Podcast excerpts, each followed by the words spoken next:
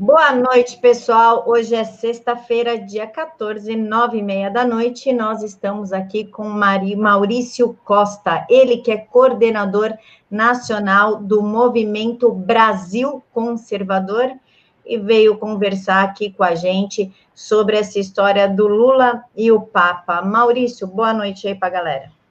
Boa noite, pessoal. Boa noite a todos que estão nos assistindo. Boa noite a Camila, a Thaís. Eu quero agradecer já de imediato é, essa oportunidade que vocês estão me concedendo de estar aqui com vocês, é muito bacana. É, essa interação entre canais, entre canais, inclusive, vocês já ficam convidados para participar também no canal do MBC. E pedir já para o pessoal de imediato aí compartilhar a, a live, deixar o like e mandar lá no WhatsApp, no Facebook, no Twitter, que é muito importante para a gente alcançar o maior número de pessoas possível. Thaís, quer dar boa noite para a galera? Sim, quero agradecer a presença do Maurício. A gente já estava falando aqui nos bastidores. É, enfim, muito obrigada, Maurício. Muito obrigado ao, ao Movimento Brasil Conservador de estar com a gente. E vamos lá, né? Sobre o nosso querido Lula. Camila, vamos lá. Sobre o nosso presidiário, ex-presidiário. Maurício, o Lula foi visitar o Papa e no seu Twitter, que inclusive está aqui o link do seu Twitter na caixa de informações, você falou que foi um ato do Fórum de São Paulo em consonância com a Kirchner. Você pode explicar um pouquinho sobre isso? É, basicamente o que acontecia. Há um tempo atrás, nós vimos uma movimentação do Alberto Fernandes, que é o atual presidente da Argentina. Na verdade, a Kirchner ela é a vice. Mas lá na Argentina ocorreu algo muito semelhante com aquilo que eles tentaram fazer aqui no Brasil, que foi colocar o Haddad, um poste que seria o poste do Lula, né? Nós sabíamos que quem governaria o Brasil não seria o Haddad, sim o Lula. É o mesmo que acontece na Argentina. A Kirchner é a cabeça por trás do Alberto Fernandes. E há, um pouco, há pouco tempo atrás, nós vimos o Alberto Fernandes tendo encontros com o Papa e supostamente parece que eh, nesses encontros foi eh, conversado e agendado esse encontro entre Lula e o Papa. Inclusive, houve uma influência do Alberto Fernandes também para aquele envio da carta enquanto o Lula estava preso. E nós percebemos aí eh, essa movimentação porque a Kirchner, ela é a cabeça do Foro de São Paulo na Argentina. Então nós percebemos que existe uma certa cooperação entre todos os agentes do Foro de São Paulo para contribuir com a narrativa de prisão política do condenado Luiz Inácio Lula da Silva, né, o nosso molusco. É, e nós percebemos também que com essa cooperação eles conseguiram indicar um filme ao Oscar, que foi aí o documentário entre aspas, né, da Petra, que não passa ali de uma de uma ficção, de uma fantasia, mas que serve para gerar muita narrativa. E por trás deste encontro do Papa, o que, que existe? Existe a máquina de reescrever a história da esquerda. O que eu sempre falo para o pessoal, nós estamos aí, desde 2013 para cá, principalmente, o Brasil, de certa forma, voltou os olhos para a política. O brasileiro hoje ele está politizado. Você vai num posto de gasolina, onde quer que você vá, as pessoas estão falando de política. O problema é que ainda está muito preso é, na política do dia. O pessoal não, não está é, fazendo uma análise cultural do problema. E nós sabemos que a guerra que nós estamos travando é cultural. Ela se dá ali é, por meio da infiltração nas universidades, por meio do domínio de todas as grandes mídias, é, toda a grande imprensa foi completamente dominada e Aí vem a participação do Foro de São Paulo, né? Fundado em, ali em 1990, de lá para cá muitas reuniões, inclusive nós temos depoimentos do próprio Lula assumindo que graças ao Foro de São Paulo eles conseguiram chegar ao poder em quase toda a América Latina, sabendo que existe aí a Lei de Segurança Nacional, também a Lei dos Partidos que determina que se um partido estiver submetido a uma instituição internacional, ele deve ser extinto então, nós temos já a jurisdição que nos protege aqui no Brasil, que determina a cassação do registro do PT, do PDT e dessa corda toda, mas nós temos que lutar para ela entrar em vigor. Sabendo disso, nós vemos toda uma movimentação do Foro de São Paulo para criar essa falsa narrativa de que o Lula foi preso injustamente, de que o impeachment da Dilma não foi um impeachment, mas sim um golpe, de que o Bolsonaro é um fascista, é um nazista, que o governo Bolsonaro mata negros, é um, um, governo que persegue as minorias, que está acabando com a democracia. Essa foi a narrativa que nós vimos no Democracia em Vertigem, aí, da Petra. E a ida do Papa, uh, a ida do Lula ao encontro do Papa, nada mais é do que é, munição sendo. Uh, reali estão realizando ali mais e mais, dando mais e mais munição para essa máquina de reescrever a história. Eu pergunto para vocês, qual é, é, o senso comum hoje que circula no Brasil em relação a 1964? O senso comum, se você chegar ali no seu João, na Dona Maria, e perguntar sobre 1964, a ideia que circula hoje para as pessoas que não têm um conhecimento profundo de política, que não se interessam de fato pelo assunto, simplesmente sabem o que passa na Globo, o que passa no Estadão, o que sai na, na Folha de São Paulo, é que 1964 foi uma ditadura é, extremista dos militares, que lutaram contra jovens que queriam a liberdade, queriam o sexo livre, que queriam a democracia. Por que, que essa história hoje é a que é, circula como sendo a, a, a, o senso comum? Porque a esquerda domina muito bem a área da propaganda. Eles são mestres nisso. Então, de lá para cá, enquanto os militares não se preocuparam com a cultura, eles reescreveram a história. O que consta nos livros didáticos hoje, o que consta nesses livros pop que nós vemos aí, é, nessa literatura de aeroporto, que inclusive o, o nosso querido tio Careco, Evandro Pontes, gosta de chamar dessa forma, são é, é a história que foi fabricada pela esquerda sobre 1964. E se nós olharmos para 2016, no impeachment da Dilma, eles tentam vender uma história de golpe. A prisão do Lula, uma prisão é, política, uma perseguição política, e o Bolsonaro como sendo fascista. Como isso vai ser contado nos livros didáticos daqui 30, 40 anos? Como essa história vai surgir para as nossas crianças? Como essa história vai circular no senso comum? Vai ser impeachment ou vai ser golpe? Vai ser uma justiça que condenou o Lula em vários processos com provas, com depoimentos, ou uma justiça opressora, um, o Lula como herói e Sérgio Moro como vilão.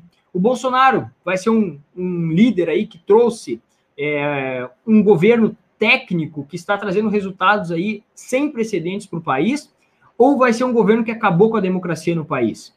Então, a esquerda tem uma máquina que está constantemente preocupada em reescrever essa história pensando lá na frente.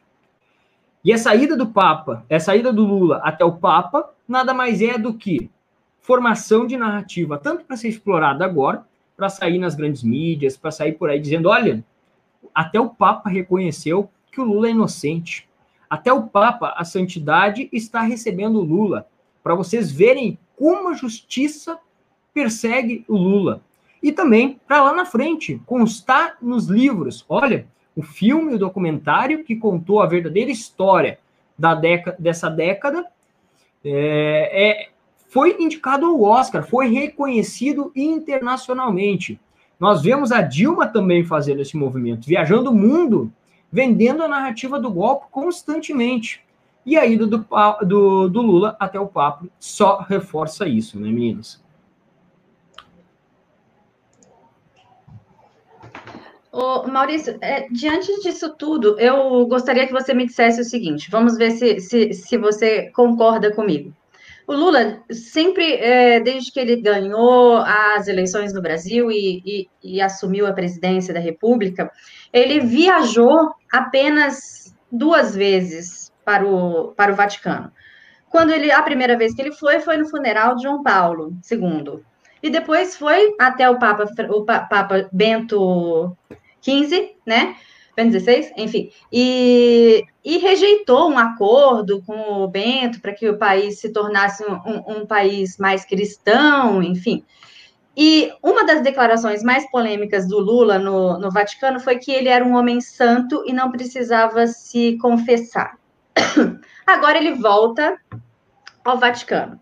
Sempre em situações estranhas, porque, diante de, de tudo que você falou, eu ainda te pergunto: ele está com os bens bloqueados, ele está basicamente sem dinheiro. Você acredita que pode ter um, um, um, um motivo bancário por trás dessa viagem?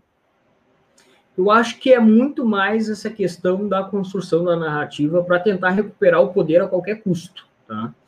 Porque eu não acho que, por exemplo, a corrupção que houve, os bilhões que foram roubados dos cofres públicos do, do pagador de impostos, nosso dinheiro que foi roubado, ele não foi um dinheiro roubado para o Lula tomar espumante, para o Lula andar de jatinho, para o Lula andar de lancha. Eles não estão preocupados com isso. Eles sabem que o poder tem, é muito mais importante ter poder do que ter dinheiro. Então, acho que o fator econômico não conta tanto neste momento.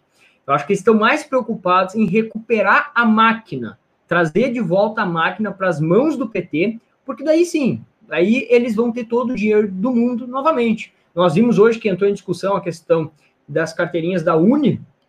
É só uma maneira de nós percebermos que, se a esquerda voltar ao poder, eles vão retornar com tudo isso e aí sim, eles voltam com mais força ainda e com mais dinheiro.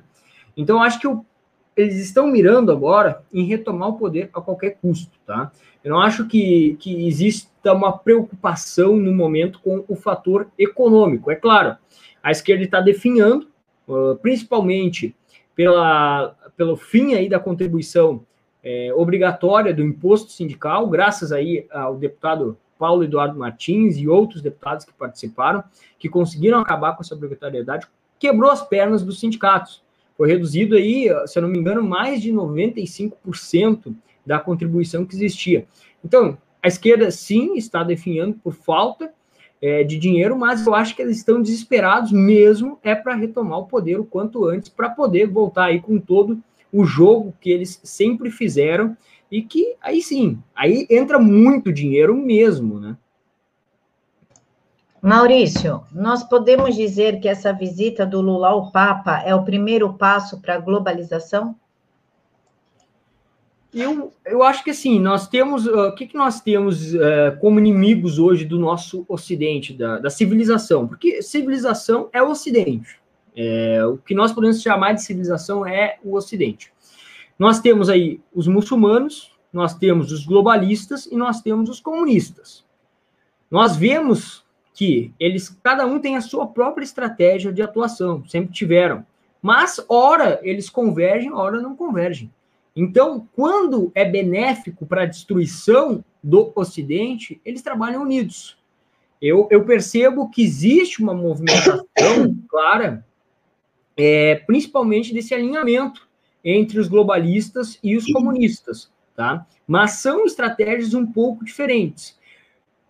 Mas se destruir o Ocidente, estão juntos. A gente percebe aí toda a hipocrisia deles em relação aos muçulmanos, os muçulmanos invadindo a Europa, é, tomando conta de tudo, e a esquerda ocidental, a nossa esquerda aí, que aqui no Brasil e principalmente na América Latina, é uma esquerda que vem sendo mais, é, é uma esquerda mais comunista, que vem da, da corrente comunista, ela está convergindo muito com os muçulmanos, convergindo muito com os globalistas, para tentar é, destruir o que resta de pilar sustentando o Ocidente.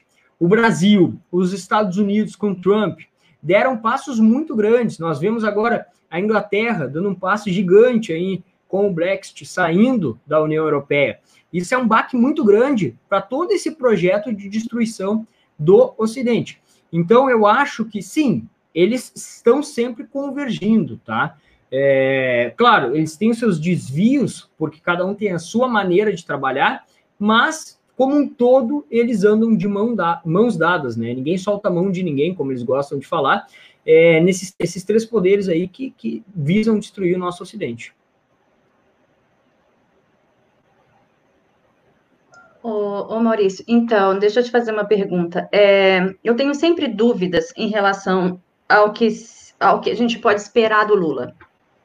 Um homem que está acusado de vários crimes, é, 80 milhões em propina, não sei o quê, é, vai ao, ao Vaticano dizer que queria agra agradecer a solidariedade do Papa, que queria falar com ele sobre, sobre a experiência brasileira no combate à miséria, enfim, coisa que ele não fez foi combater a miséria. É, talvez a miséria dele, né? Mas a maior miséria dele é a da alma, então não combateu nada. Mas o que eu gostaria de, de perguntar é como pode a, a décima vara criminal federal de Brasília adiar uma audiência da Operação Zelotes, que ele deveria depor, é, e, que teria, e que teria acontecido no dia 11 de fevereiro, ou seja, dispensaram esse homem para ele viajar e fazer politicagem fora do, do país e ainda apelar para, para a religião. O que, que você acha sobre isso? Qual a sua opinião, por favor? É o que nós conhecemos aí, que circula bastante hoje, o pessoal está começando a se interessar pelo assunto, que é o ativismo judicial, né? É, o Lula, ele deveria ter voltado, na verdade, não deveria ter saído da cadeia, né? Mas como saiu, ele já deveria ter voltado para a cadeia na primeira semana, porque ele saiu de lá é, instigando o povo a colocar fogo no Brasil, a ir para o pau, nas palavras aí do PT, a, a tomar as ruas, a destruir o governo Bolsonaro. Então, nós vemos que ele saiu já propagando o terrorismo. E existe uma inércia em relação uh, à justiça, por, por parte da justiça, em relação ao Lula. É, tanto que o Lula não deveria ter ficado todo aquele tempo na sede da Polícia Federal. Tanto uh, pela questão dos moradores que não tiveram vida todo aquele tempo que eles estavam ali.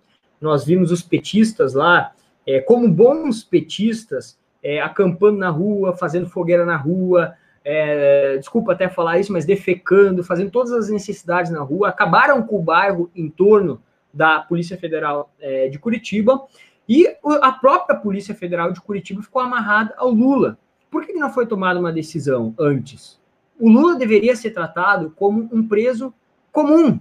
Nós precisamos entender que nós não estamos em condições normais dentro do Poder Judiciário no Brasil. Tá? Eu, eu sou estudante de Direito, e o que eu falo sempre para o pessoal é o quê? No Brasil hoje, você não vai para a universidade para aprender de fato a arte do direito. Você vai para lá e o professor vai te ensinar para que você passe na OAB, para que você passe em um concurso. E esses concursos já possuem bancas que montam as pautas que vão, vão, vão ser as provas, e essas pautas já servem como um filtro é, para que se passe na prova alguém já com uma mentalidade revolucionária. Não necessariamente essa pessoa precisa ser consciente, ter consciência disso. Mas pegando como exemplo o curso de direito. A minha universidade é uma universidade privada e é extremamente positivista. Extremamente positivista. E tudo que eles nos ensinam lá é pautado na OB. E a OB é pautada em. É, é, é, traz para as provas pautas revolucionárias, com a mentalidade revolucionária, com inclusive técnicas de manipulação. E eu recomendo até que vocês leiam a obra do Pascoal Bernardino, uma, o Maquiavel Pedagogo. É uma obra fantástica para compreender um pouquinho sobre essas técnicas de ah, manipulação que estão presentes nesses processos seletivos e que, por conta de estarem presentes aí, as universidades trabalham em cima disso, porque a universidade trabalha para o aluno ser aprovado em concurso ou na OAB.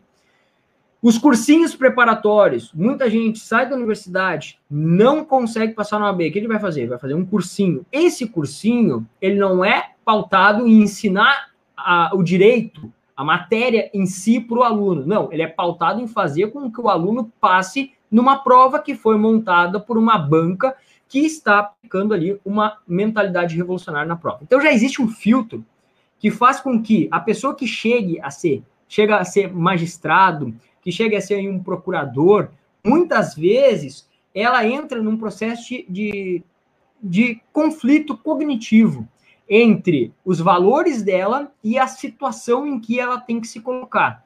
E o Pascoal Bernardini, ele demonstra que, por meio de pesquisas, foram feitos estudos, ele, ele traz dados na obra, eu até tenho a obra aqui, não, ficou lá no, na, na, outra biblioteca. Eu tenho a obra, de, na obra dele, tem os dados que demonstram sempre que nós somos colocados em um conflito cognitivo entre os nossos valores e a situação atual, a tendência é que a gente reduza os nossos valores para nos adaptar à situação. E é isso que, de certa forma, acontece. Essas provas, elas fazem com que o ser humano se, se afaste cada vez mais daquele eu que é a imagem e semelhança de Deus. O ser humano vai perdendo suas capacidades naturais e vai ficando muito mais fácil de manipulá-lo. Então ele vai reduzindo cada vez mais seu padrão moral e quando chega ao ponto dele ser um uh, juiz, quando chega ao ponto dele ser um procurador, ele de certa forma já está ali preso a toda essa mentalidade revolucionária. E o que acontece? Daí trazendo para o caso do Lula, nós vemos que o poder judiciário está tomado pelo ativismo judicial. Nós vemos isso na Suprema Corte, que é a instância máxima e que deveria ser o exemplo para todas as outras instâncias. Nós vemos ativismo judicial o tempo todo lá. Então, o STF é a, o que cria a jurisprudência para todas as outras instâncias seguirem. Enquanto nós tivemos Gilmar Mendes, Toffoli é, e essa cambada toda comendo lagosta com o nosso dinheiro e realizando esse ativismo judicial e falando até mesmo para as instâncias inferiores como elas devem agir, e alinhado com toda é, essa manipulação que já existe para incutir nessas pessoas a mentalidade revolucionária, nós vamos ver, vamos continuar vendo coisas como Lula saindo e viajando, é, mesmo estando condenado em segunda instância, mesmo, mesmo estando aí a, a vias de uma investigação, é, a vias de audiência, de condenações tão próximas, ele tendo toda essa liberdade dentro do nosso país. Então, nós temos que nos reunir e trabalhar contra o ativismo judicial. E aí entra um pouquinho em relação àquilo que eu falei no início aqui da live que o pessoal está muito preso na política do dia. Nós precisamos de pessoas que entrem para fazer direito e que busquem militar dentro dessas áreas. Não precisamos só de políticos ou de pessoas militando só em Brasília ou dentro das assembleias. Nós precisamos de pessoas dentro do poder judiciário também. Nós precisamos também de bons assessores no poder executivo. Então nós temos que parar um pouquinho de olhar só para o dia a dia e pensar em atuar também por meio da cultura, visando lá na frente. E para isso, o que é preciso? É preciso uma preparação pessoal. Nós temos que nos preparar para ocuparmos espaço, na verdade, retomarmos esses espaços que foram completamente ocupados pela esquerda revolucionária, né? Maurício, eu vou ler aqui a pergunta do chat. O Sim. Ricardo Goveran, inclusive, já deixa aqui a indicação do canal do Ricardo, se a EJAPA puder pegar o link e divulgar aqui para a gente. Obrigada, Japa. Ele está perguntando qual a leitura do Maurício sobre a guerra entre Haddad e Flávio Dino para 2022. Pois é, a gente até falou sobre isso hoje no canal do MBC, porque nós lemos uma matéria que o PCdoB, tá? o Partido Comunista do Brasil, que sempre se orgulhou desse nome, Agora, a cúpula do partido se reuniu e decidiu que eles devem trocar de nome. Assim como outros partidos já fizeram isso. Então, eles não querem mais utilizar o nome comunista ou comunistas, eles não querem mais se associar a essas palavras. Então, nós estamos vendo aí toda uma nova roupagem, é, que é uma tática que a esquerda já usou várias vezes, nós já vimos aí partidos nós vimos agora recentemente até o PMDB que trocou novamente para MDB. Então eles têm essa mania porque eles sabem que o brasileiro muitas vezes é preso simplesmente a palavras, a conceitos vazios, e como o Estado democrático de direito que eles adoram repetir, e eles querem enganar o brasileiro. Vamos tirar a palavra comunista. Nós vimos isso durante as eleições com Haddad. Eles viram ali que não tinham chances se eles continuassem usando as cores do PT. Eles foram lá o quê? Trocaram para o verde amarelo, tentaram ir na missa lá, comparecer e tudo mais. Mas a relação entre Flávio Dino e Haddad é exatamente essa, essa tentativa de mudar o discurso. O Haddad ali, ele continua seguindo a vertente do PT, o PT continua com um discurso de que não precisa fazer uma autocrítica, mas nós vemos também que o PT, ele diz que não precisa fazer uma autocrítica, mas ele está tentando recuperar ali um pouco daquela base inicial que ele tinha, que é muito mais trabalhista do que ideologia de gênero, aborto. Eles viram que não colou isso para o público brasileiro, então eles estão tentando recuperar essa base, enquanto o PCdoB está se alinhando com uh, essa esquerda mais globalista, tá? Nós vemos aí reuniões de Flávio Dino com Huck, nós vemos aí reunião com Eduardo Leite, que é aqui do estado do Rio Grande do Sul, que é do PSDB, junto, essa, nessa reunião entre Eduardo Leite, é, esteve também o FHC, Eduardo Leite, Flávio Dino e FHC reunidos. O, o Eduardo Leite, para vocês compreenderem, se vocês derem um Google aí, digitarem Pelotas, que é uma cidade aqui do Rio Grande do Sul, uma das maiores cidades, Pelotas, é, é, coloquem aí Pelotas George Soros, vocês vão ver que existe é, a Open, uh, Open Foundation, né, que é a associação do George Soros, ela tem uma ligação com a prefeitura de Pelotas. E quando que foi feito esse pacto entre George Soros e a prefeitura de Pelotas? Quando o Eduardo Leite era prefeito de Pelotas. Hoje ele é governador. O Eduardo Leite, ele agora passou o chamado banheiro sem preconceitos. Então, nos prédios do estado, é homem, mulher, trans, criança, todos no mesmo banheiro. O Eduardo Leite agora firmou uma, uma parceria aqui no estado com a Unesco para ensinar ideologia de gênero nas escolas do estado. Então nós estamos vendo o quê? O PC do B comunista, como nós falamos no início da live, se alinhando com os globalistas que vêm lá do George Soros, os office boys do George Soros, aí como é o Eduardo Leite, junto com o Luciano Huck, para tentar posar aí como mais moderado, se afastando um pouquinho daquela linha. Nós sabemos que o PCdoB lá era maurista, eles sempre tiveram orgulho de dizer nós somos comunistas, nós somos o Partido Comunista do Brasil. E agora eles se afastam completamente disso, tentando aí vir com uma nova roupagem, uma roupagem mais moderada. E o PT, ao meu ver, ele continua no extremo, ele continua com o mesmo discurso, com o mesmo público, mas ele tenta também é, buscar é, trazer para perto dele novamente o pessoal trabalhista, né? Então a gente vê que o PCdoB se alinha aos globalistas e o PT continua ali com sua estratégia como comunista é, cru, nu e cru, né?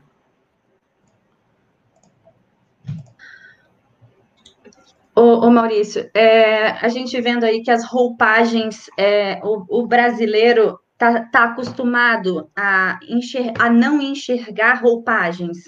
É, a esquerda, desde sempre, contou histórias como ela queria que as histórias fossem contadas.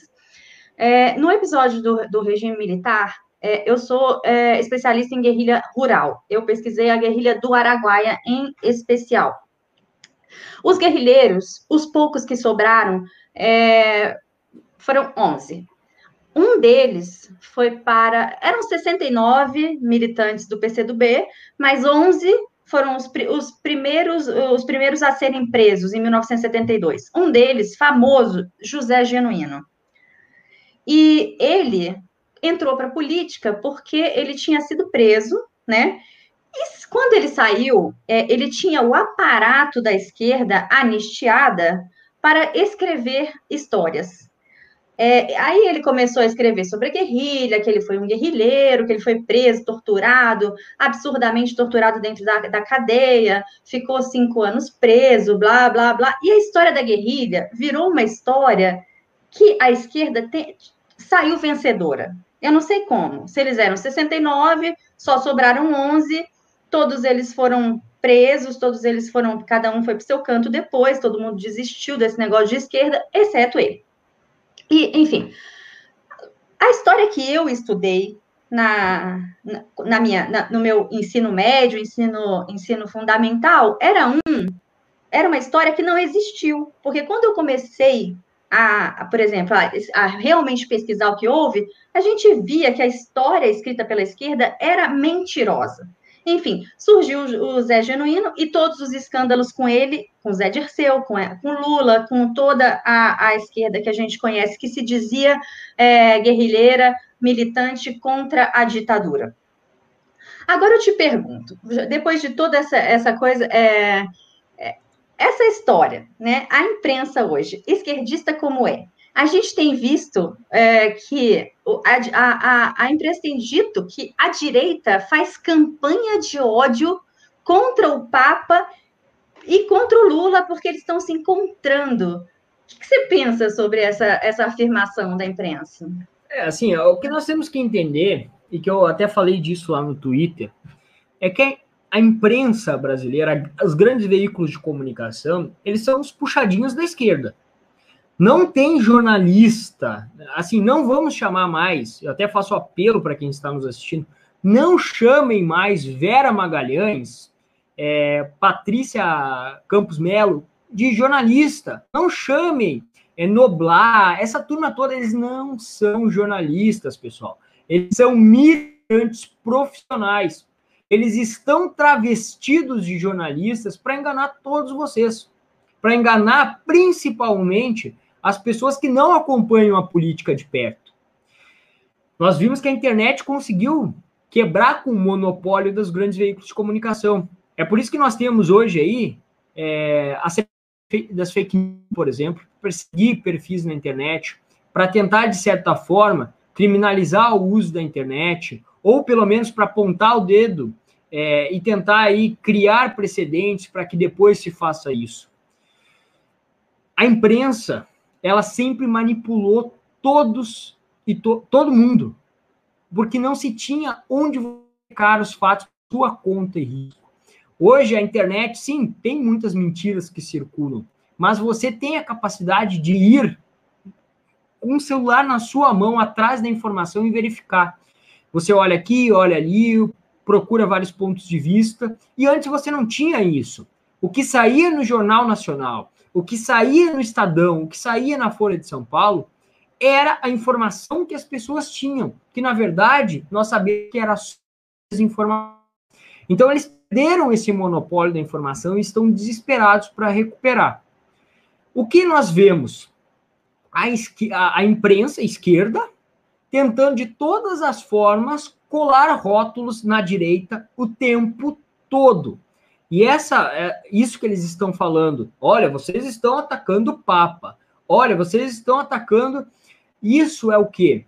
Tentar manipular as pessoas que ainda leem esses jornais, que ainda leem, que ainda se, assistem o Jornal Nacional, a, a Rede Globo. É, essas pessoas que são muitas vezes cristãos vão olhar, olha, as pessoas ali à direita, o Jair Bolsonaro, o pessoal do Jair Bolsonaro está atacando o Papa porque ele recebeu o Lula. E daí eles vêm com todo aquele discurso: olha, mesmo que o Lula tivesse cometido pecados, ele é um pecador. Nós cristãos temos que receber os, pe os pecadores. E essa informação, quando chega para uma pessoa que não verifica, que não tem o interesse em correr atrás é, da verificação, ela é manipulada é, de uma forma muito fácil. Felizmente, hoje não é mais, eles não têm mais 10% do poder de manipulação que eles tinham antes. Então, essas narrativas não vão colar, mas elas dependem, para elas não colar, depende um pouco. Cada um de nós temos que ser militantes 100% do tempo. Nós temos que militar na internet, mas nós temos que militar dentro de casa, informando as pessoas que estão assistindo na Rede Globo, que está passando ali, olha, o Papa foi atacado, o Papa recebeu duras críticas é, por ter recebido Lula. É, nós temos que chegar para essas pessoas dentro de casa, dentro das universidades e principalmente dentro da igreja e mostrar o outro lado, a, a verdade para elas, demonstrar, olha, por que, que está sendo dito isso? Por que, que o pessoal está criticando o Papa? Por que, que o pessoal está criticando esse encontro? Porque o Lula é um condenado, o Lula carrega com ele o sangue do aborto, como o Bernardo Kister fez um vídeo maravilhoso que vocês precisam assistir. Ele carrega o sangue, o vermelho do, do sangue do aborto, é, dos 70 mil assassinatos por ano. O Lula carrega elogia de gênero com ele. Ou seja, o Lula é o representante e por muito tempo ele foi o sujeito que mais fez florar pautas demoníacas no Brasil. E aí quando você chega para o Lula e pergunta, olha Lula, você se arrepende de alguma coisa? Não, eu não tenho do que me arrepender. Eu sou o sujeito mais honesto do mundo. Eu levei mais chibatadas do que Jesus Cristo. Então, se você mostrar isso para as pessoas e dizer, olha só, o Lula, senta aqui comigo. O Lula está se comparando a Jesus Cristo. Ele está dizendo que ele foi mais maltratado que Jesus Cristo resistiu. Você tem que mostrar isso para a pessoa. Vocês que estão nos assistindo aí, vocês têm que fazer esse exercício com a sua mãe, com a sua avó, com a sua tia, com seus amigos, com seus parentes, com seus colegas na universidade e principalmente com seus irmãozinhos dentro da igreja.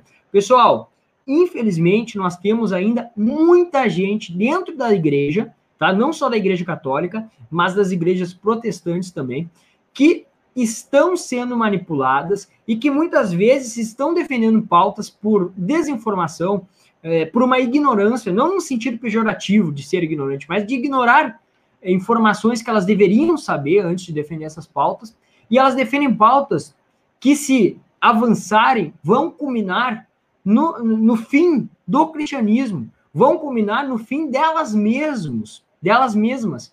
Então nós temos que alertar essas pessoas, e eu, como cristão, acredito que será cobrado de cada um de nós no juízo final uma atitude em relação a isso. Nós não podemos ficar assistindo as grandes mídias, os falsos padres, os falsos pastores manipularem essas pessoas. Então, as narrativas não estão colando nem 10% como elas colavam antes, mas a grande mídia continua repetindo, repetindo, repetindo, repetindo, para tentar pegar a cabeça daquelas pessoas que não estão é, tão coladas na política e nós temos que fazer esse trabalho aí de contra-desinformação. Maurício, o Aliança Política pergunta o seguinte: qual a implicância dessa aproximação do Papa com Lula para o ecumenismo pregado pela Igreja Católica? Você chutou o balde do ecumenismo? Pois é. Eu acho que assim, pessoal, é, eu não sou católico, tá? Então eu tenho é, me privado de fazer críticas à Igreja Católica por não ser católico. Tá? Eu tenho procurado fazer uma análise mais pelo lado da questão da esquerda, da presença do Lula, de como a esquerda vai se aproveitar disso, do que de fato entrar em méritos religiosos, tá? Eu acho que eu não tenho aí vamos usar a expressão da, da esquerda, não tem um lugar de fala aí dentro da Igreja Católica para fazer essas críticas a, atualmente. Então, eu acho que é meio perigoso eu, como não católico, ficar apontando os dedos para os nossos irmãos cristãos, é, falando do Papa, criticando a atuação do Papa. Eu acho que o Francisco ele teve é, talvez ele esteja sendo mal assessorado para ter, ter recebido aí o, o, o, Lula, tá? Mas também nós já vimos algumas outras declarações deles que nos deixam assim, e aí? O que, que nós vamos fazer? Qual a atitude que nós vamos tomar é, em relação à atuação do Papa? Nós vimos que aquela carta dele, que ele enviou para o Lula, e aí entra a questão do Foro de São Paulo, nós tivemos a visita do Alberto Fernandes antes. Então a gente não tem a informação de como foi, é, o que foi conversado entre o Alberto Fernandes e o Papa para chegar ao ponto do Papa enviar uma carta para o Lula.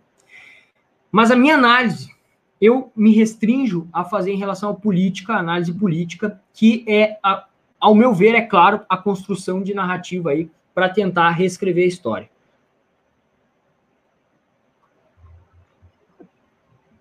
Ô Maurício, o, o Roveran está perguntando qual é a sua leitura sobre a aliança do MBL com a esquerda e a declaração de guerra do PT ao DEM e PSDB no último dia 11. Tá, assim, eu enxergo, de certa forma, uma, uma dialética aí, tá? Em, na qual, uh, há um bom tempo a gente vê esse movimento, mas o MBL começou com esse movimento após a vitória de Jair Bolsonaro, tá? Mas a gente já vê esse movimento dos isentões, que eles já existem há muito tempo, né? Depois que o conceito começou a circular, que eles foram existir. Essa tentativa de colocar o PT ali como se fosse uma tese, tá? Na dialética, para explicar um pouco para o pessoal, nós temos a tese, a antítese e a síntese, tá? Que seria uma resolução eh, do conflito entre a tese e a antítese. Então, de certa forma, o que eu vejo é o seguinte: a gente vê aí os isentões, é, os somos ali polidos, nós somos é, moderados, eles vêm com um discurso de colocar o PT como se fosse a tese num extremo e o Bolsonaro como se fosse o outro extremo que fosse tão ruim quanto o PT e fosse antítese. E daí desse conflito entre a tese, antítese Bolsonaro e PT, eles surgem como sendo a síntese, a solução, a resolução do conflito, a solução para todos os problemas do Brasil, os moderados. Olha, nós defendemos os pobres, mas ao mesmo tempo nós defendemos ali a eh, somos contra a corrupção. Nós defendemos eh, as minorias, mas ao mesmo tempo nós somos a favor aí de uma economia liberal. Então a gente vê que eles tentam ficar em cima do muro, jogando aqui, jogando ali, para aparecer como a solução para todos os problemas. Então o pessoal que está cansando do PT, esse pessoal que já cansou do PT e que votou no Bolsonaro em 2018, agora eles estão tentando entrar na cabeça das pessoas para dizer: olha, bolsonarismo é extremista tanto quanto o PT. Aí eles vêm com aquele discurso: olha, o, o são os petistas de sinal invertido, aí eles acabam com o senso das proporções das pessoas, eles acham que todos são idiotas, para chegar ao ponto de, de, de, jogar com coisas como, ah, o Bolsonaro falou que a mulher do Macron é feia. Ele está sendo um petista de sinal invertido, assim como Lula quando roubou bilhões, assim como Lula, quando fundou o Foro de São Paulo, que destruiu a América Latina, que fez alianças com o narcotráfico, que fez com que o Brasil chegasse à taxa de 70 mil assassinatos por ano.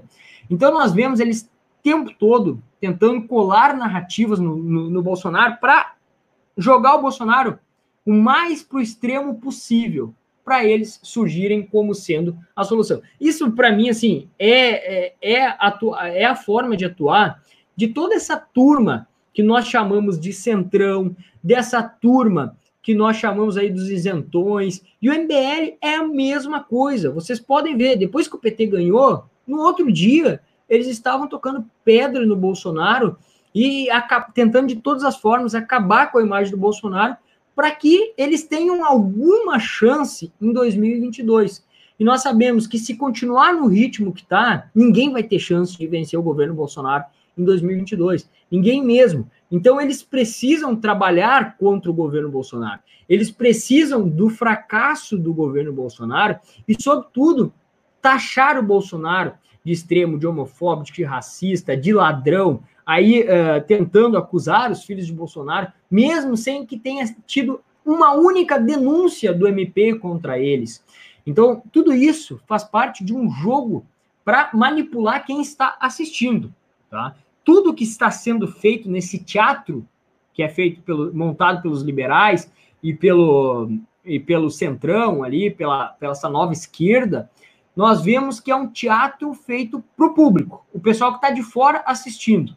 Porque eles sabem que não vão, não vão me convencer, não vão convencer vocês, não vão convencer o Roveran.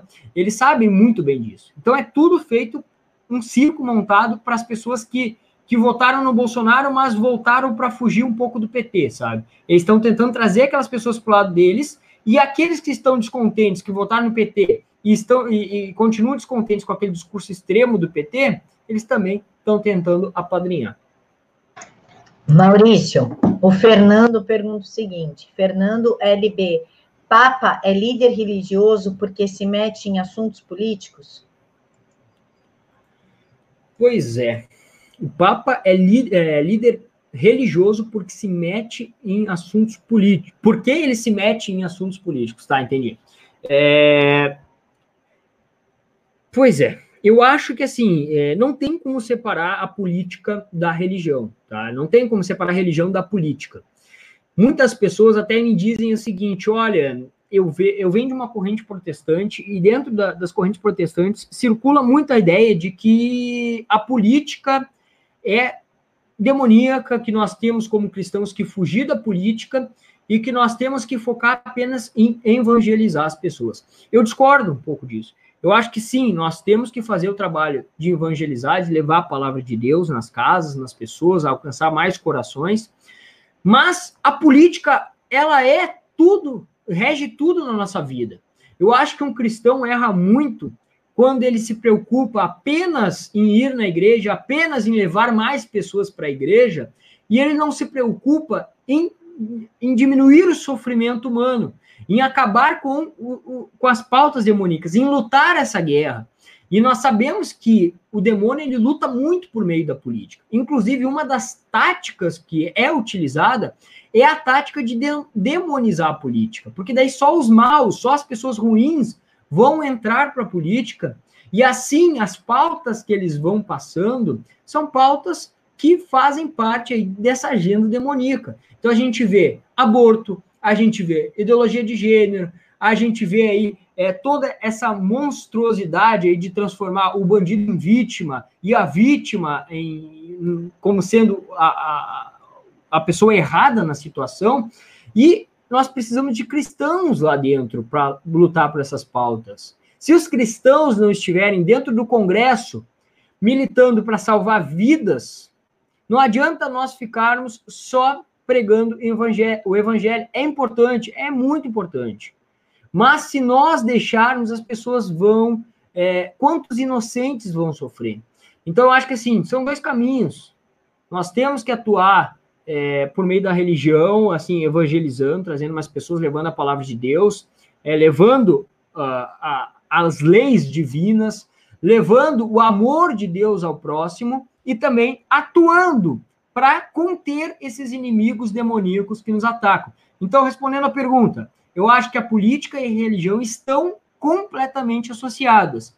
Eu não há e, e, o grande problema desse encontro com o Papa do Lula é que o Papa, a, a, a imagem da igreja, a imagem dos cristãos está sendo utilizada na fabricação dessa narrativa da esquerda. Mas eu não acho que o Papa deve se ficar isento, é, e eu não acho que nenhum líder religioso assim como nenhum cristão deve ficar isento em relação à política. Eu acho que todos nós devemos participar, nós temos o dever de participar, principalmente porque nós temos que pensar no próximo, né? Nós não podemos pensar apenas no nosso umbigo. Mesmo que nós pensássemos só em nós, talvez mesmo assim nós tivéssemos que participar da política. Mas como nós temos o dever que foi nos dado por Jesus Cristo de nós trabalharmos pelo próximo, nós temos sim que entrar para a política, nós temos sim que nos meter em é, discussões políticas, em questões políticas. Eu acho que o Papa não foge da regra, né? Como um líder católico. Ô, Maurício, a gente estava. Vou, puxar um pouquinho de todo o que você falou e, e vou falar uh, primeiro da questão da polarização.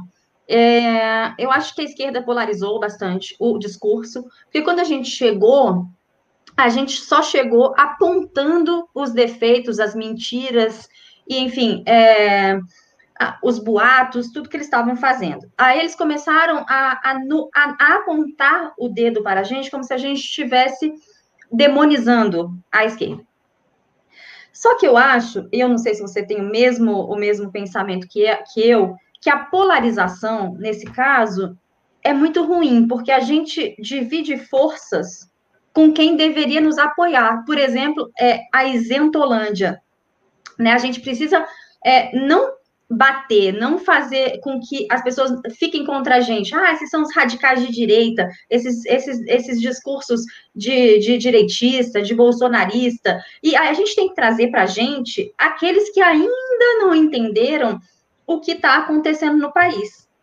É, a gente precisa mostrar, a Camila e eu, a gente tem feito isso muito, é, mostrando os, os resultados do que está sendo feito, mostrando que é esse o caminho, o país precisa caminhar. Acontece que o brasileiro não tem educação, principalmente a política.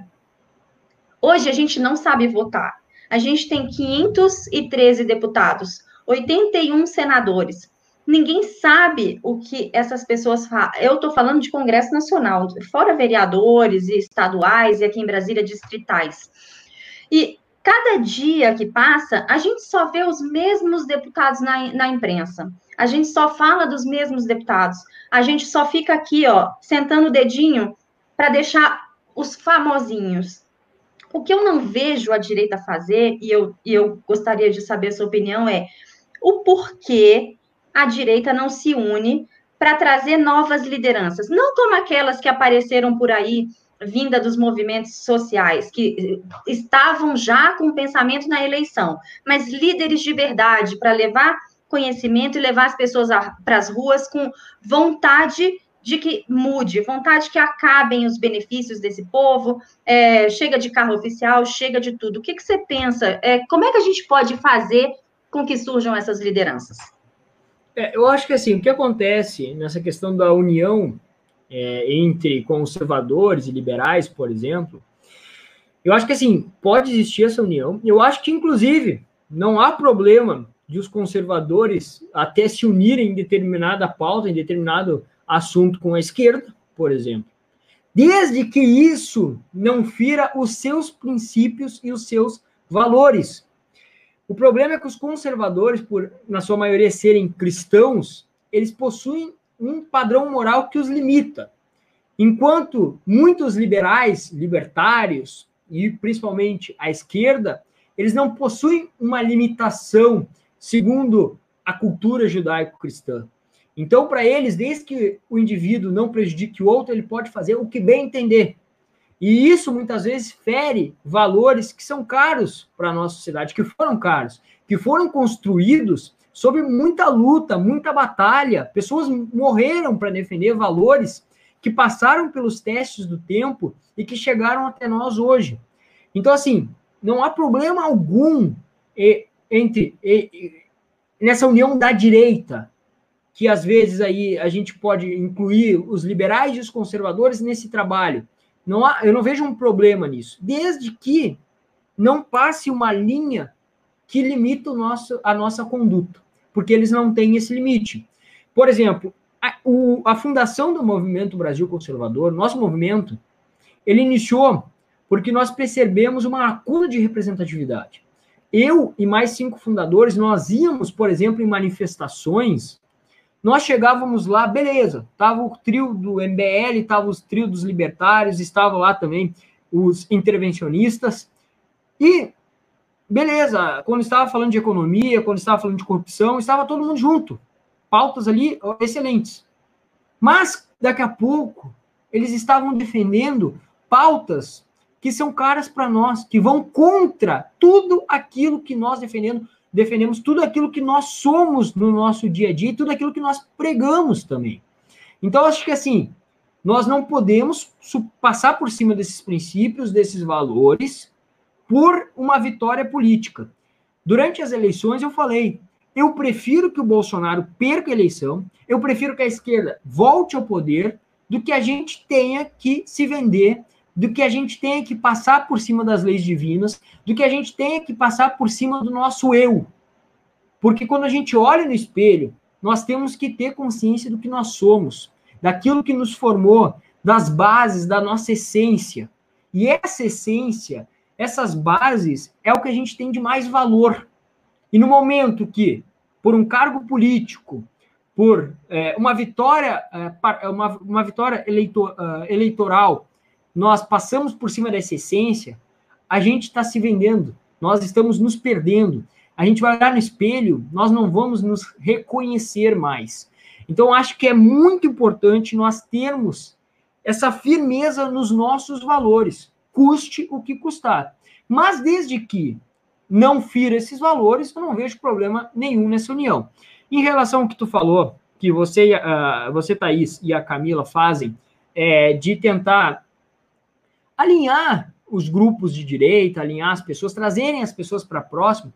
Eu concordo que o que acontece é o seguinte: muitas vezes a gente está falando para uma bolha. Nós estamos falando de uma forma como se todos estivessem compreendendo o que nós estamos falando. E a gente deixa de alcançar um grande grupo de pessoas. Então nós temos que ter essa consciência de adaptar o nosso discurso para alcançar o seu João, a Dona Maria, que lá no fundo são conservadores.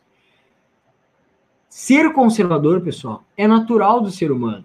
Você, se você fizer algo e aquilo der certo, quando você tiver que fazer novamente, você vai fazer da mesma forma porque deu certo. É natural você querer conservar o que é bom. Se você tem um amor eterno por seu pai e por sua mãe, que você morreria por eles, você morreria por eles. Isso é a essência do conservadorismo. É você ter uma pautas, você ter um padrão, você ter por que lutar e dar sua vida por aquilo. Então, isso é a essência do conservadorismo, isso nós não podemos perder nunca. Isso é ser conservador.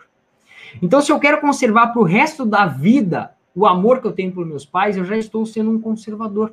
É isso que as pessoas não entendem. Até o, o esquerdista mais revolucionário que você possa imaginar, ele vai ter alguns pingos de conservadorismo nele, porque aquilo é a essência do ser humano.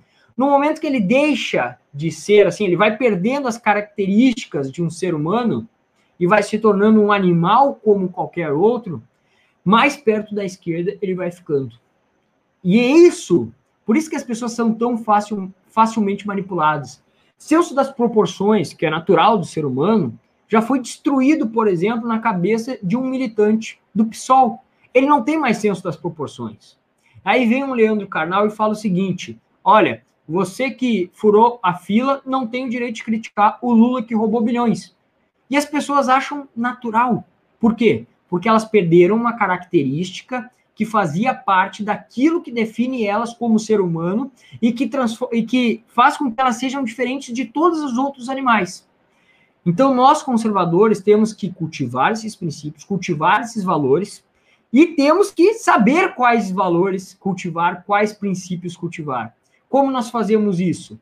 Nós temos que buscar as nossas origens, entender como nós chegamos até aqui, investigar as nossas ideias, fazer diariamente exame de consciência, analisar, olha, será que essa ideia que eu tenho aqui sobre o Papa, por exemplo, sobre a atuação do Papa, é uma ideia que eu realmente construí, que eu realmente busquei base, que eu realmente fundamentei, ou é uma ideia que simplesmente eu vi em circulação e assimilei e eu acho que é minha e eu saio repetindo por aí? Entendeu? É você conhecer aquilo que você está carregando consigo. É você se conhecer. É você olhar no espelho e dizer: Eu sei quem eu sou. Quando eu digo a palavra eu, eu sei o que sou. Só que a maioria do brasileiro, dos brasileiros hoje não sabem isso.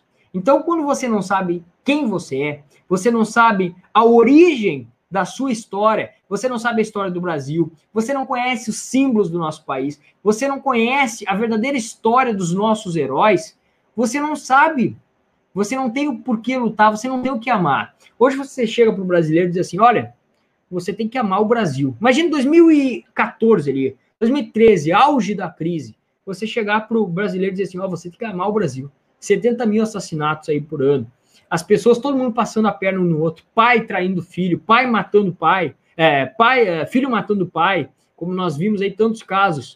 O Brasil vai dizer, como? Como assim? É, como eu vou amar o Brasil? Porque esse é o Brasil que a esquerda transformou, é nisso que o Brasil foi transformado pela esquerda. Mas existe um outro Brasil, que é um Brasil que existe princípios ali divinos, um Brasil que deu certo, um Brasil que funcionou, um Brasil de heróis, de pessoas que lutaram e que trouxeram conquistas não para cá, mas para o mundo todo, como Dom João VI. As pessoas hoje olham para Dom João VI como um simples comedor de asinhas de frango. Então nós temos que conhecer a nossa história, nós temos que saber de onde nós viemos, conhecer assim os nossos princípios, delimitar esses princípios, saber até onde nós podemos agir. E aí sim, depois que nós tivermos isso, nós podemos pensar em fazer uma aliança com pessoas que não têm escrúpulos algum. Maurício, eu vou ler aqui o superchat do Emílio, que é para você, e já vou emendar com a minha pergunta, tá? O Emílio disse assim: graça e paz, Maurício. A igreja evangélica assume uma postura isenta com respeito à política, mas quem comigo não ajunta, espalha, disse Jesus. E a minha pergunta é: qual a importância da reeleição de Trump para o Ocidente em geral? Pois é, pessoal, é o seguinte, o Trump, ele é um símbolo, isso é, assim, vai muito além, é muito mais importante do que, a, a vitória do Trump é muito mais importante do que simplesmente uh, para os republicanos, para os próprios Estados Unidos. É importante para o mundo todo, nessa luta que eu falei lá no início, contra os globalistas, contra os comunistas, contra o Islã, que são projetos de poder demoníacos, que querem destruir o ser humano, que querem destruir a imagem que nós carregamos de Deus. Então, assim, o Trump vencendo, ele dá um baque muito grande nesses projetos de poder demoníacos. Assim como o Brexit também causou um baque muito grande para eles. A vitória do Bolsonaro. Então, assim, os Estados Unidos ele é um farol para as outras nações e nós vemos aí a vitória do Trump em 2020, em 2020 que para mim é certa, tá? Pelos números do Trump, pelas pesquisas que nós já estamos vendo, para mim eu não tenho dúvidas que o Trump irá vencer. E essa reeleição do Trump manda um recado para o mundo. Nós conservadores estamos lutando. Nós não vamos deixar que os globalistas, que os comunistas e que o Islã destrua o Ocidente. E se nós viermos a perder, vai ser debaixo de muita luta, de muita batalha. Nós colocamos Trump, nós colocamos Bolsonaro, ah, nós vemos aí uma movimentação já de alguns países, além da Inglaterra, também pensando em sair da União Europeia, e tudo isso vai, vai desgastando, vai, vai pelo menos resistindo à tentativa de destruição do Ocidente. Quem é protestante, evangélico, é, existem várias correntes, né? Mas muitas correntes falam aí do juízo final. Tá? E no juízo final, nós sabemos é, que o juízo final vai acontecer. De uma maneira ou outra, irá acontecer. E eu vejo muitos cristãos que falam o seguinte: olha, o mundo vai acabar. Como o mundo vai acabar, eu acho que nós não devemos lutar contra essas forças que tentam destruir o mundo, para que ele acabe logo e que a gente possa estar com Jesus Cristo. Mas o que eu sempre digo para essas pessoas é: pessoal, nós temos que lutar. Mesmo numa guerra que a gente saiba que vai perder. Nós fizemos recentemente uma entrevista com o ministro Abraham no canal do MBC. E ele falou: olha, vocês não podem partir do pressuposto de que eu entro nessa guerra da educação para ganhar. Que eu acho que eu vou ganhar. Eu entro na guerra para lutar. Mesmo que eu saiba que eu posso, que eu vou perder mesmo que eu saiba que os meus inimigos são muito maiores do que eu. Porque eu estando nessa guerra, daí a gente pode sair um pouco do MEC e voltar para a questão da luta espiritual. Se nós lutarmos, nós podemos diminuir muito o sofrimento de milhões e milhões e milhões de pessoas. Vocês veem aí o que acontece hoje na Venezuela. Nós vemos a Argentina caminhando para o mesmo rumo. Nós não podemos, como cristãos, ficarmos de braços cruzados assistindo isso. Nós temos o dever de lutar contra, mesmo que a gente saiba que lá no fim nós vamos perder, porque esse mundo aqui não é de Deus. Está escrito na palavra de Deus. Este mundo aqui é um mundo que foi tomado pelo pecado. Ele não é o mundo do nosso Senhor Jesus Cristo. Então, a nossa vida não é aqui. Eu tenho certeza que nós todos que lutarmos, nós todos cristãos, que batalharmos para levar o amor de Deus aos outros, que nós lutarmos para defender os mais fracos, que nós lutarmos para defender os nossos irmãos, nós um dia vamos nos encontrar num lugar muito, mas muito melhor do que esse, um lugar perfeito, junto com todos os grandes homens da humanidade que lutaram por esses valores e por esses princípios.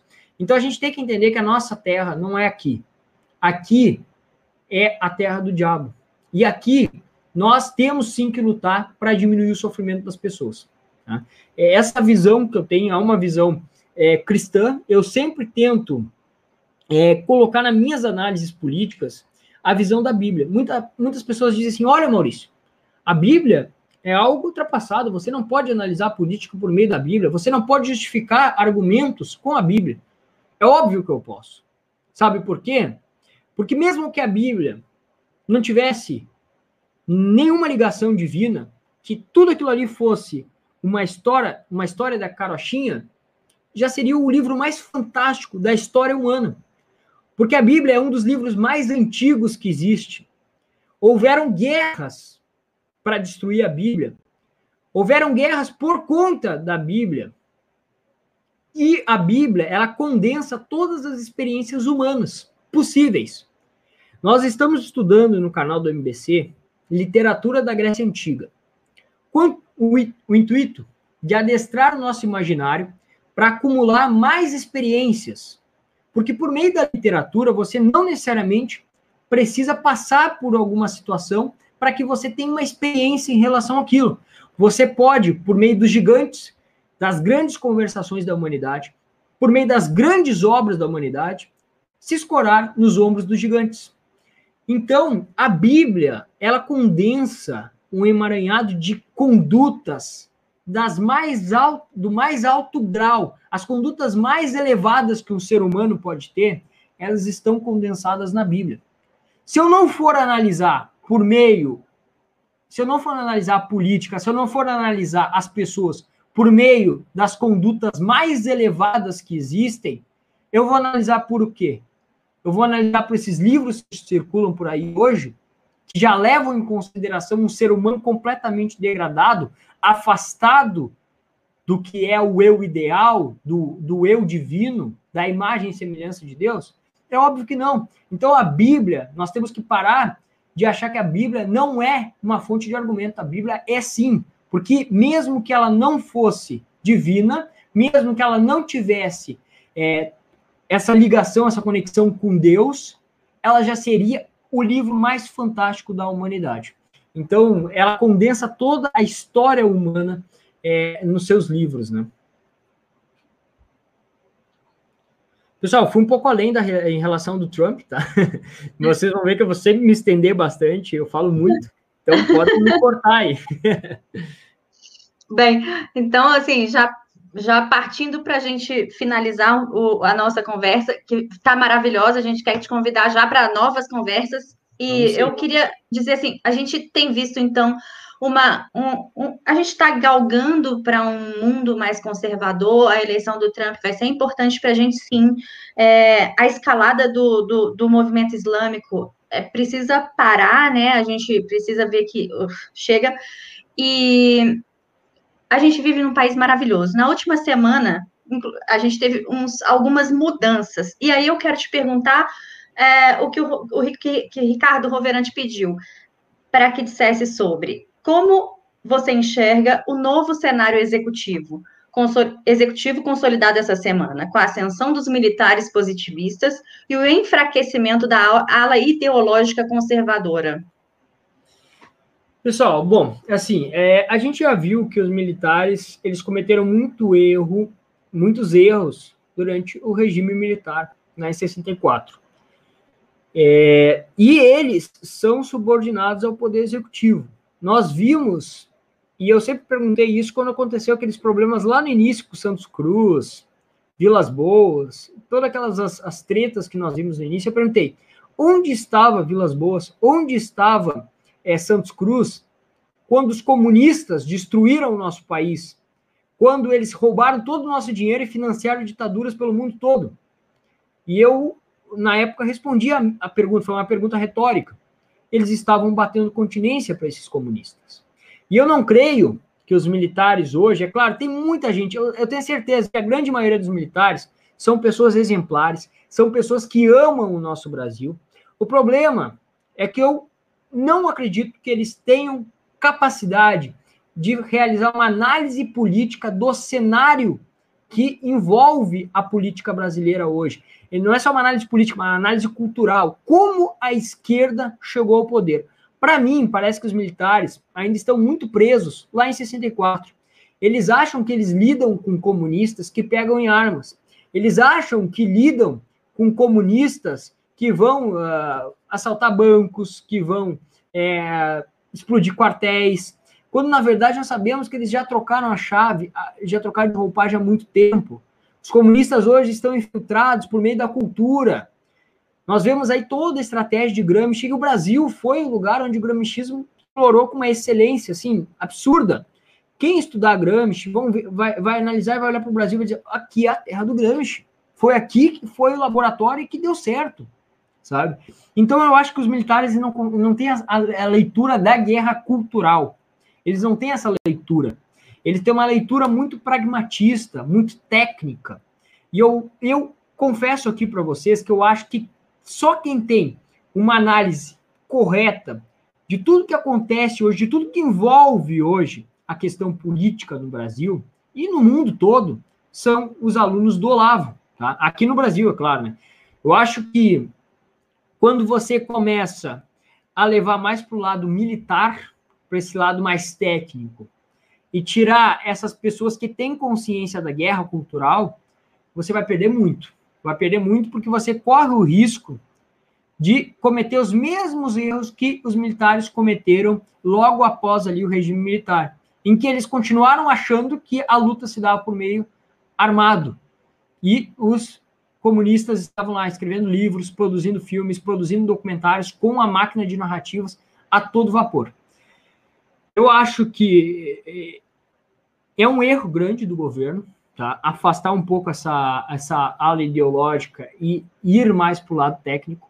Eu fiquei bem decepcionado com a saída do, do Lorenzoni, do, do Onyx, né, do, da Casa Civil. O Onyx, no início, eu tinha muito preconceito com ele, ele é aqui do Rio Grande do Sul, mas depois que eu conheci o trabalho dele, eu vi o trabalho fantástico que ele faz, é, a consciência de guerra cultural que ele e os assessores dele têm. A gente vê o Pedri, a gente vê aí o, até o próprio Santini, uma noção do que está acontecendo, que eu tenho certeza que nenhum militar hoje tem. O Bolsonaro, como militar, ele foi um ponto fora da curva, assim, ó, muito grande. Não quer dizer, e eu repito novamente para que não, não tenha. Uh, você não me interpretem errado. A maioria dos militares são pessoas honradas, decentes, patriotas.